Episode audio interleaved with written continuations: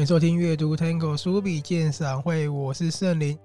开头我放的歌曲，大家听得出来韩国歌吗？这是由朴智英所带来的《成年礼》。说到朴智英，如果跟我是同年纪或者七年级、六年级生的话，应该很有印象，因为她曾经在台湾非常非常的红，算是当年韩流女歌手的女神级的一个人物了。她也来台湾宣传过蛮多次的啦，对她印象非常深刻。既然放的是韩国歌，那顾名思义，今天要介绍的就是韩国的电影了。这里先跟大家说一下，最近 Podcast 会再更新的再慢一点，主要原因是因为我前阵子自己写了一篇很短篇的短篇作品，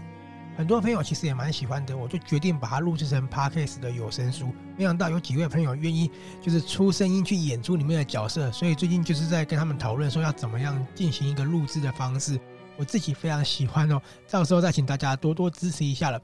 今天要介绍的电影叫做《逃出摩加迪休》。摩加迪休跟大家说一下，那是索马利亚的一个首都哈，不然很多朋友应该也跟我一开始一样，有点不知道说摩加迪休是什么样一个地方。我会看这个电影，其实是因为我上礼拜先看了一部叫做《紧急迫降》。这个电影其实在台湾当时也算蛮红的吧，因为它里面有很厉害的演员，有宋康昊啊、林秉宪啊、全度妍啊，现在就叫全导演哈，这些演员在演出。可是我在看的过程啊，真的吸引我是里面饰演座舱长的演员，他叫做金素成，他演的让我很惊艳，所以呢，我就查了一下他演过什么样的电影，就发现说，哎，原来前阵子啊，我翻开那个串流平台上面一直推荐我看的这个《逃出摩加迪休》，他有演。当时其实我对这个电影的兴趣是比较少的，虽然说他的演员非常的厉害，但是就是因为金素成这个演员，所以呢，我就决定看了这部电影。这里跟大家说一下哦。金素成在二零二二年演出这部电影呢，还有入围的百想艺术大奖的最佳女配角哦。那她过去也拿过了大中奖，还有呢金龙奖的最佳女配角，是哪一部电影呢？就是《王者》。你上网查《王者》哈，看他们当年的那个颁奖典礼的时候，跟台湾一样嘛，就是入围的有谁的时候会播放他演出的片段嘛。里面有一段呢，是他比赞，然后呢很赞赏的一个演出，我觉得那一幕很有意思。哦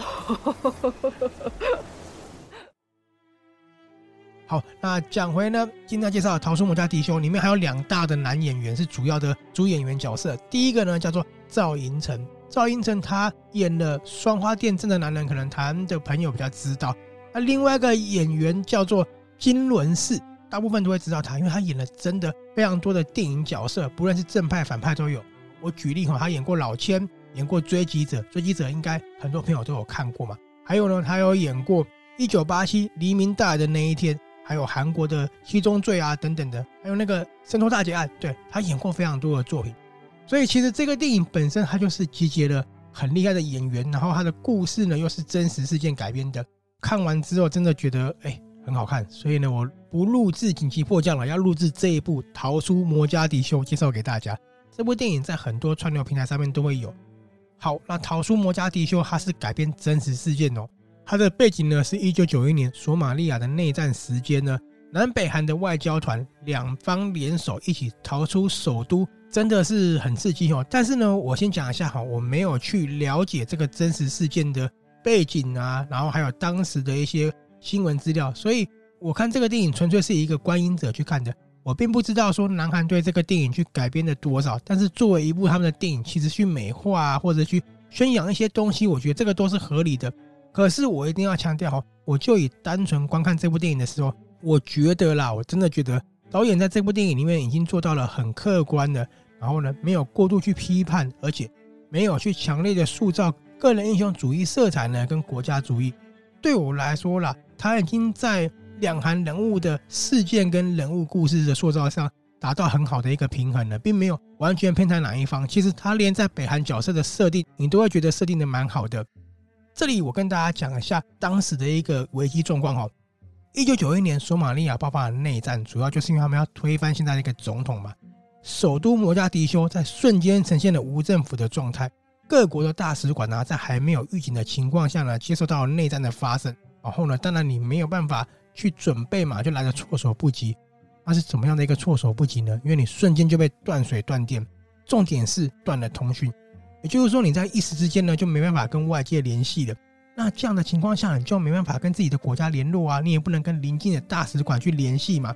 所以很多国家遇到这样的一个状况，那南北韩的大使馆就遇到这样的情况了，而且它的内战其实就陷入一个很疯狂的状态，因为这样讲比较不好哈。另外一方呢被鼓动、被煽动，所以呢就群情激愤的起来去反抗嘛。那这些被反抗的人其实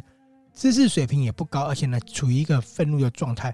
当这样的情况下发生的时候呢，疯狂的对立就一发不可收拾，所以内战就呈现了一个持续加温呢，然后一个很疯狂的一个状态。那这个情况下最严重的就是呢，当他们已经失去理智的时候，你作为一个外交官，你原本有的外交官的庇护跟身份呢，在这里就完全用不上了。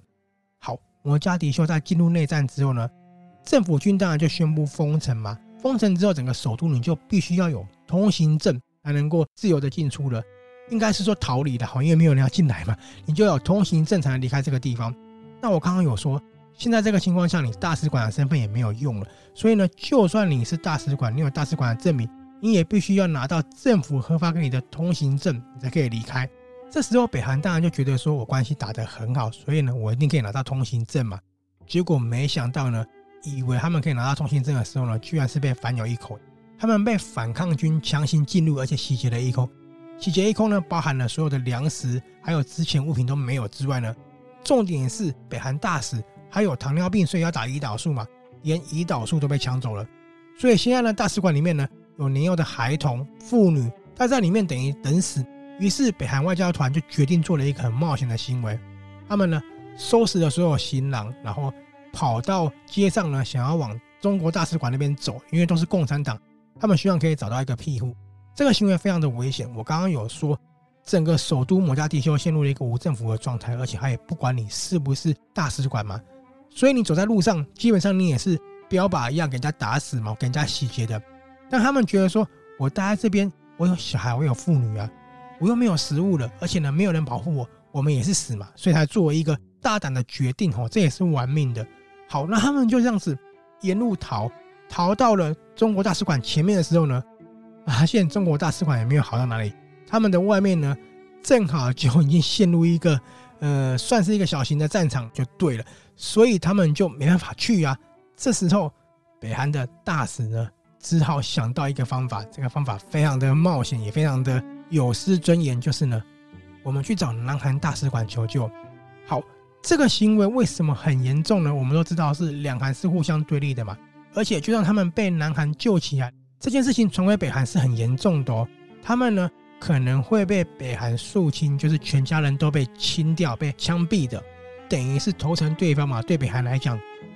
这时候其实就发生了内部的分歧的。但是呢，北韩的大使看到了他们的孩子，看到了妇女，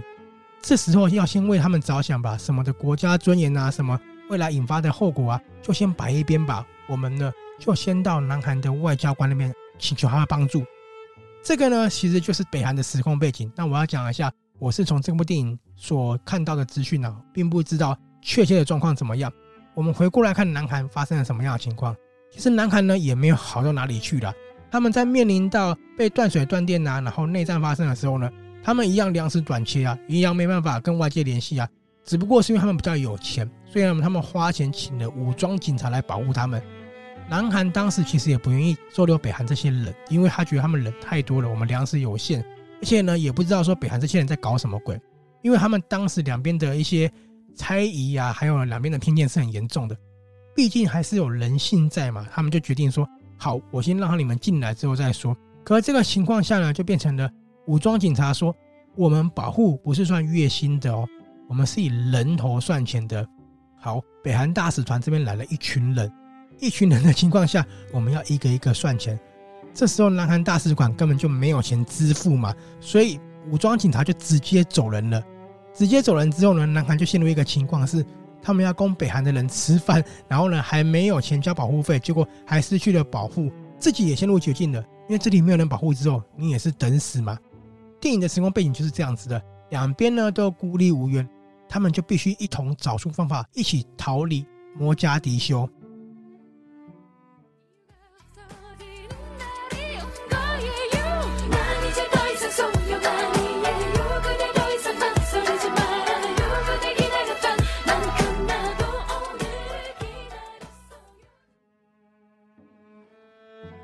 刚才我说的是整个故事背景呢，也是整个电影的剧情。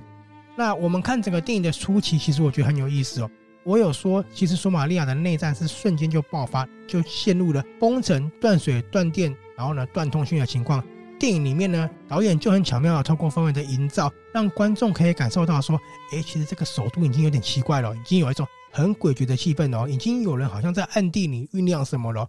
所以我们在看的过程就觉得说，哎，有一种说不出来的悬疑感跟说不出来的压迫感了。同时呢，也在这个初期的故事哦，还没有内战的故事呢。传递给观众说，南北韩当时在外交角力上的一个拉扯。我要讲一下哦，在那个背景呢，一九九一年，韩国是还没有加入联合国。那加入联合国必须要透过投票嘛，非洲就成了他们最大的一个拉拢的对象，因为非洲的国家很多，所以如果非洲国家要同意韩国加入联合国的话，他们就可以进入了。所以他们的外交主力全部放在非洲上面。那作为敌对的北韩，当然要阻止他们啊。不可能让南韩有一个政治盟友的情况下嘛，所以在这个过程，你就可以看到南北韩的外交官呢，各自为了国家利益呢，相互竞争，而且这个竞争是非常激烈的哦。刚刚没有跟大家讲外交官的名字嘛，南韩的外交官叫做韩信胜，北韩的外交官呢叫做林永珠，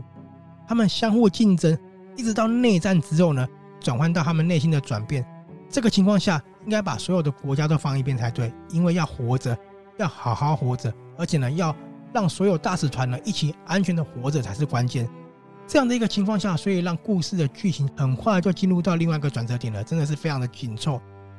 好，刚才有说嘛，是两边的大使团，也就是说里面的人物会非常的多了。不过呢，导演非常厉害哦，虽然说人物很多，可是呢，他在几个重点人物的塑造上呢，塑造的非常的好，每个都很立体鲜明。除了韩大使韩信正跟北韩大使林永珠。在两国的参战，也就是呢外交顾问哈，在两个的外交顾问上面，南韩的是姜大正，北韩的是泰俊基，这两个角色呢也是非常的鲜明对立的，而且还有其他的人员，就算只有一两句台词或是呢戏份很少的，也都很强烈的去塑造出他对立场的看法呢，还有呢他们在局势下呢所展现出来的一个个性。然后呢，我觉得这个电影角色可以直接分成两批。一批呢就是外交官韩信正与林永珠，为什么呢？因为他们是领导，而且呢两个人呢也是代表着化解成见跟冲突。第二批呢是我刚刚说的顾问江大正与蔡进基，这两个的角色呢，其实在故事上呢就是以立场跟国家政治原则呢去加化、去强化两边的冲突的。所以你就可以看到，领导呢反而是用来缓和冲突，顾问呢是为了国家然后去强化冲突。那他们这样子呢，就会让所有在共处同一条船上的人们呢，产生对立之后呢，在张力中激化出一个很微妙又很棒的一个化学效应。这些人哦，就是南北韩的外交团呢，本来呢起初是不信任的，一直发展到他们两边呢去相互寻找各自有邦交的大使呢，去寻求逃出的机会。在这个时候，因为患难消除了两边的彼此的防备，然后呢就展现出人性在危机的时候呢最和善的一面。我觉得这个是很好的一个地方，因为电影其实开始的就强调冲突之后，就会去期待说他们两个怎么去化解的嘛。而且这个冲突是用一个很直接的告诉你说，因为南北韩是国家对立，南北韩呢有各自的政治因素的关系，所以那个冲突是很难消化的。透过气氛的营造跟人物的一个危机感呢，展现出这个地方。其实他们当时就说好了，各自找各自有邦交的大使馆去寻求机会。可是如果只能带一边的人走，怎么办呢？比如说找了意大利大使馆，可是他说我只能带南韩走，不能带北韩走；或者是我找了埃及大使馆，他说我只能让北韩走，不能让南韩走。这样情况怎么办呢？他们表面上说只让能够逃走的人逃走，可是其实事实上他们已经开始在乎对方了。南韩这时候做了一个非常大胆的举动，韩大使呢，他去意大利的外交部寻求协助之后呢，本来说可以派专机送他们回去的，可是这个条件只有一个，就是只能带南韩的人。韩大使他们灵机一动说：“那如果我们带的北韩人其实是向南韩投诚的呢？”他用了一个很巧思的方式，决定要把北韩人一起带走。所以电影的后面呢，故事就是走向了众人一同奔向意大利大使馆的一个画面哦。这个画面非常的刺激哦。他们在逃出去之后呢，结果因为呢一些误会，导致他们呢不仅被反抗军追击，也被政府军追击。这个画面真的非常的精彩。所有的商业片、所有的类型片所需要的东西都有了，飞车啊、枪火啊，还有呢，这个枪火还是枪林弹雨哦。这样的情况下，而且你要知道，一边是火力方，一边呢是手无寸铁的四台车，这时候他们怎么办呢？他们只能一路狂飙，只能祈求平安到意大利大使馆了。这个整段哦，很像公路式的电影，就是逃到意大利大使馆。他把电影的紧张感呢，直接推到另一波高潮了，真的超级好看的。好，这个高潮还没有结束哦，到他们成功到大使馆之后呢，又留了另外一波高潮。我这样说可能有人会觉得爆雷哈，不过这个电影重点不在于爆雷，是所有的角色的演技都非常到位，他的气氛营造非常的好，他整个情绪是非常带入的。电影最后呢，他们成功的逃出索马利亚的首都哈，到肯亚了。两韩的人呢，他们相互的在机上道谢，可是他们知道呢，因为碍于政治因素，如果下飞机的话呢，不能有任何互动的，所以呢，只能无声的告别。电影呢，就在他们无声告别下呢，画下了剧终了。电影在落幕前，导演就这样子给了我们一个画面：他们相互凝视，彼此呢知道共患难的这一刻，但是呢，相互当作不认识的离开了。这个我觉得是更厉害，而且有更深的层面的另外一波小高潮。算是给观众一个突如其来而且还没有防备的感动吧，真的非常的厉害。